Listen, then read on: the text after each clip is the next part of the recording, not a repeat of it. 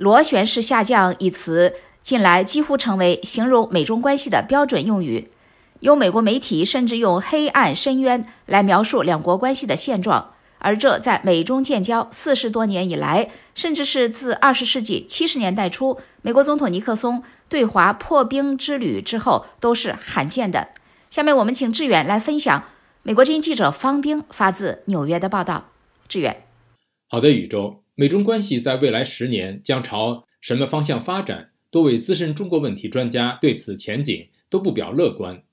虽然他们不认为两国间有爆发热战的立即动因，但由于两国间目前基本上中断了沟通，这场被他们认为由意识形态、民粹主义、民族主义驱动的激烈竞争，很有可能让两国关系进一步恶化。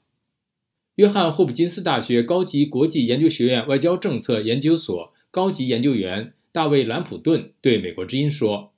：“I see no forces at the moment：“ 我认为当前没有任何力量将我们推向更有建设性的方向。我认为现在的方向是一种以牙还牙的螺旋式下滑，很难看到它何时会结束。”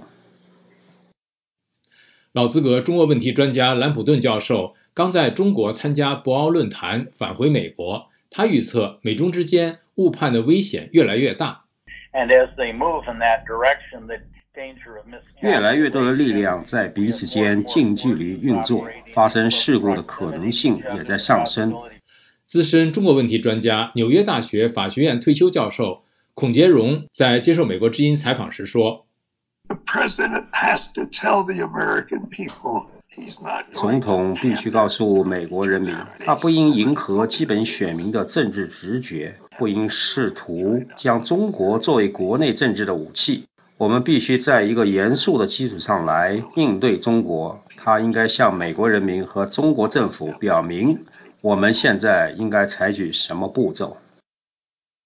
孔杰荣说，拜登总统必须向美国人民解释。与中国的关系已经变得多么危险，诚恳地承认目前美国对中国态度过于严厉造成的不良影响，呼吁中国对我们做出相应的让步，这样我们就可以避免进一步的恶性循环，并开始螺旋上升。清华大学国际关系系主任严学通教授说：“中美之间的对抗正在恶化，这是两个大国之间的竞争，并将塑造即将到来的国际秩序。”不过，他同时认为，中美之间的竞争不是冷战。哈佛大学国际关系教授斯蒂芬·沃尔特说：“中国要的世界秩序不是自由的世界秩序，它在某些方面是一个强调西方失败的世界秩序，强硬的主观权，每个国家都有决定权。例如，定义什么是人权，它与美国的普世概念认同相反。”北京大学国际战略研究院院长王吉思二月二十二号在美国智库战略与国际研究中心 （CSIS） 的一场讨论会上说：“别指望美中关系会得到改善，最好的情况就是避免发生冲突。”他认为，美中两国的国内政治是影响两国双边关系的决定性因素。他认为，如果他们的国内政治轨迹继续朝着当前的方向发展，螺旋式下降可能不会逆转。甚至还会恶化。宇宙好，感谢志远分享方斌的报道。美中关系是否跌入几十年以来的最低谷？